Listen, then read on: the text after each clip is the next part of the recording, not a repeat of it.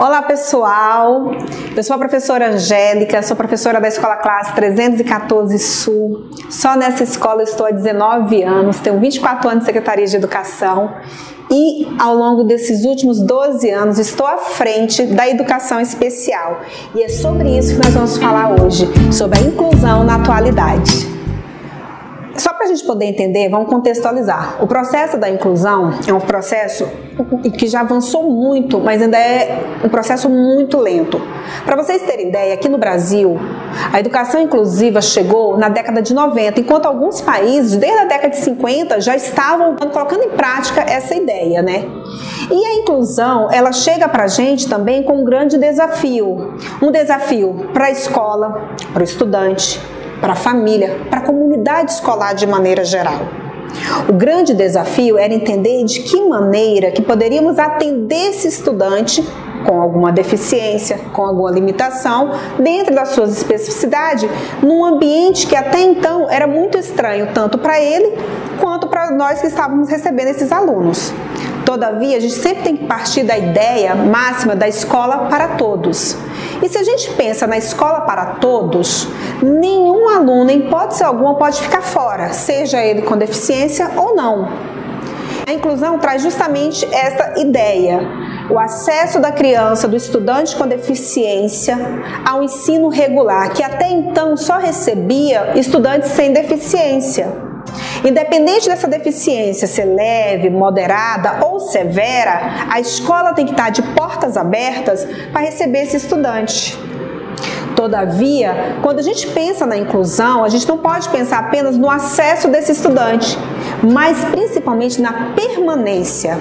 De que maneira que essa escola pode estar trabalhando para que esse aluno permaneça anos e após ano cursando a sua vida acadêmica de maneira efetiva, é, avançando nas suas habilidades. Então, este, no nosso entender, é o grande desafio da inclusão é saber de que maneira atender esse aluno dentro das suas especificidades, né? E aí a gente tem que partir da ideia o seguinte: o estudante com deficiência que chega ao ensino regular, não é ele que tem que se adaptar à escola. Mas a escola é que tem que se adaptar a esse estudante. A escola tem que entender quais são as necessidades desse estudante e o que queremos fazer para atendê-lo da melhor maneira possível. Eu costumo falar o seguinte, e aí é fato. O mundo, ele não foi criado, ele não foi preparado, pensado para as pessoas que têm limitações, as pessoas que têm alguma dificuldade, seja de mobilidade, seja dificuldade cognitiva, ou seja, o mundo não foi preparado, por exemplo, a pessoa com deficiência. E aí eu estou falando de acessibilidade.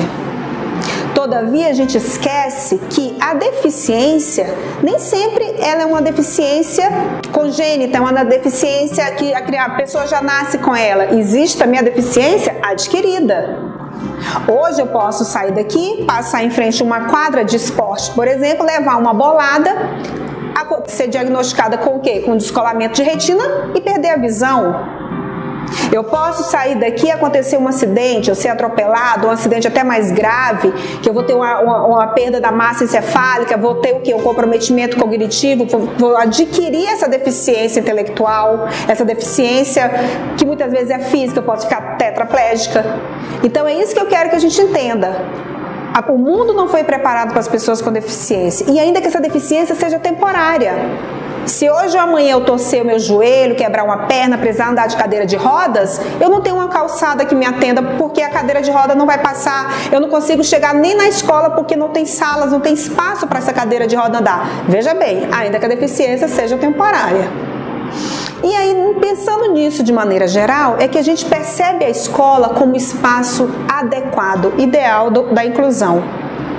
E a escola, quando a escola recebe esse estudante, a escola inteira é responsável por aquele estudante.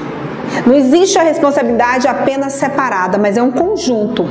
E aí, neste momento, a escola se, então se reformula, se reorganiza, se readapta para receber aquele aluno, seja de ordem estrutural, seja a questão da acessibilidade, seja de ordem curricular. O currículo precisa ser repensado para atender esse estudante.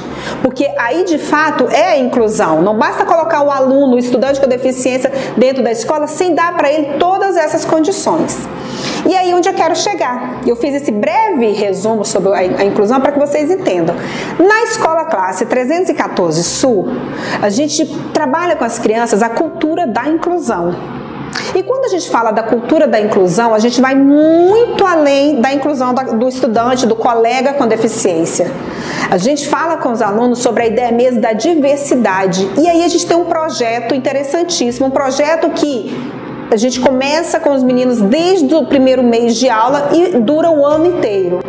O nosso projeto chama-se O Respeito às Diferenças. Esse projeto consiste justamente é, em, em fazer com que as crianças entendam que todos nós temos nossas diferenças, todos nós somos diferentes, temos as nossas especificidades e isso é uma diversidade. E que a gente precisa entender isso e respeitar o espaço de cada um, respeitar a maneira de ser do outro, respeitar a da pele da pessoa, respeitar o tipo, o físico da pessoa, respeitar que tem colegas que, que aprendem um, num ritmo um pouco mais acelerado, outros já tem um ritmo um pouco mais lento, mas que cada um tem o seu jeito de ser diferente, a sua maneira de ser diferente, o seu tempo de aprender diferente. Então esse nosso projeto, ele vai muito mais do que a inclusão apenas da pessoa com deficiência. E a partir desse projeto que começa desde o primeiro ano, ele se estende até o quinto ano, todas as crianças no dia a dia convivem com as outras crianças, sejam eles com deficiência ou não, respeitando uns aos outros. Claro, existem situações, existem situações que muitas vezes né, fogem ao nosso controle, que muitas vezes a gente precisa fazer algumas intervenções, mas de maneira geral, esse projeto só nos mostra o tanto que é importante desde sempre a gente trabalhar com as crianças essa ideia da inclusão, essa ideia do respeito às diferenças, realmente conscientizar a criança sobre a questão da diversidade. E aí, só para vocês entenderem um pouquinho, quando a gente fala alunos com necessidades educacionais especiais, Dentro de um espaço escolar, nós temos duas possibilidades. Dentro desses alunos com necessidades educacionais especiais, nós temos as crianças com deficiência, que são as crianças com deficiência física, deficiência visual, deficiência auditiva, deficiências múltiplas. São as crianças que são é, que a gente fala que é, pertencem, por exemplo, as crianças que têm síndromes, o transtorno do espectro autista Além dessas crianças com deficiência, que inclusive é o público-alvo, por exemplo, de uma sala de recursos, nós temos os outros alunos com necessidades educacionais especiais que a gente chama de transtornos funcionais, que são as crianças com TDAH, as crianças com DEPAC, com dislexia. E todos esses alunos, dentro da escola, nós temos adaptações e adequações distintas. Por exemplo, é isso agora que eu quero chegar nesse ponto. No ensino presencial, dentro da nossa escola, a gente tem algumas ações de atendimento a esses alunos. A depender da criança, da necessidade, ele vai ter determinadas adequações, determinadas adaptações que o outro colega, por exemplo, que, que teria também outra necessidade, não, não terá esse atendimento, mas depende de cada criança. Tem crianças, por exemplo, que têm o auxílio do monitor dentro de sala de aula. Tem crianças que vão precisar de adequações em termos de currículo mesmo, da gente ter que mexer em conteúdo, priorizar o objetivo com esse estudante. Já tem outro, outras crianças que só precisam, por exemplo, de uma adequação de acesso ao currículo que é aquelas adequações no dia a dia, colocar essa criança mais perto do professor para ele ter um auxílio melhor, colocar essa criança com parcerias, com um colega mais próximo, que ele tem mais afinidade, para ele sentir muito mais segurança, dar um tempo maior para que esse aluno realize suas atividades. Isso são adequações que a gente chama de acesso ao currículo, né? Além disso, como ações de inclusão e de atendimento a esses alunos com necessidades educacionais especiais, a gente sempre trabalha com projetos dentro da área de interesse interesse desse estudante. Você partir da área de interesse de um estudante, o resultado, o aproveitamento daquilo que a gente está fazendo com aquele estudante, daquilo que ele está estudando, é muito mais significativo. E a aprendizagem certamente flui de uma maneira muito mais concreta, muito mais real.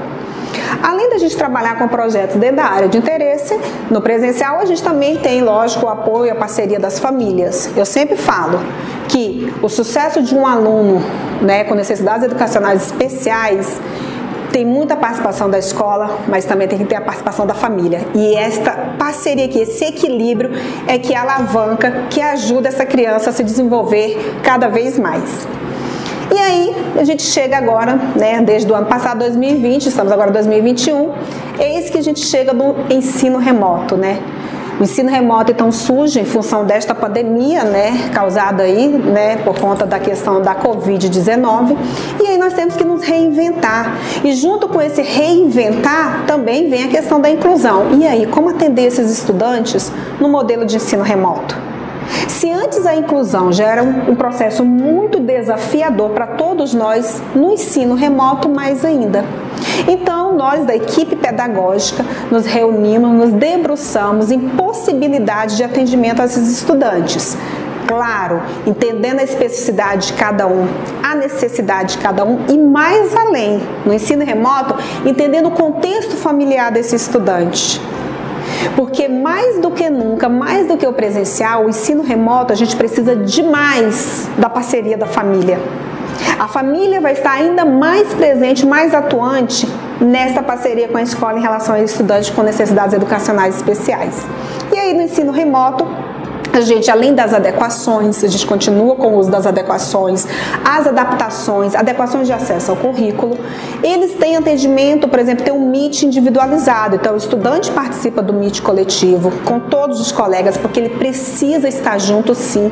A inclusão exige, sim, essa participação integral, coletiva desse estudante ali junto com os outros colegas.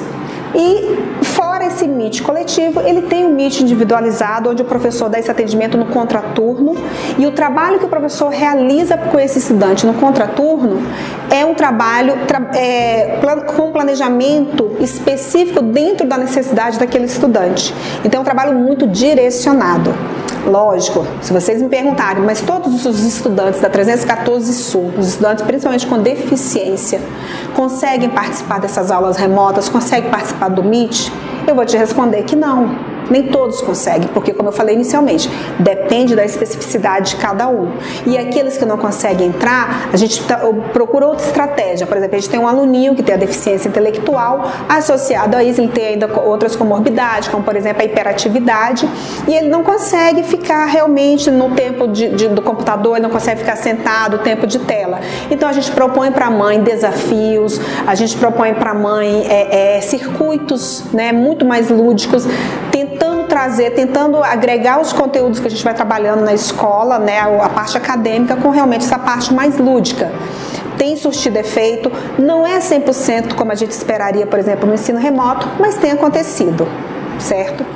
E aí o que eu quero dizer, até para finalizar a minha fala, é o seguinte: é, a gente permanece no ensino remoto, trabalhando dentro da área de interesse dos alunos, porque mais do que no presencial, agora isso se faz mais urgente ainda, e a gente tem relatos positivos, com desempenho positivo dos nossos estudantes, que a gente em outra oportunidade a gente pode estar aqui falando dos projetos desenvolvidos com cada um, combinado? No, no próximo episódio, quem sabe a gente tem essa oportunidade.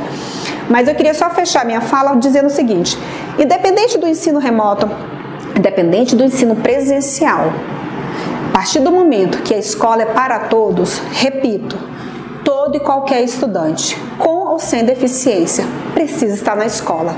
Esse é o lugar dele. Ele precisa estar com todos os outros alunos.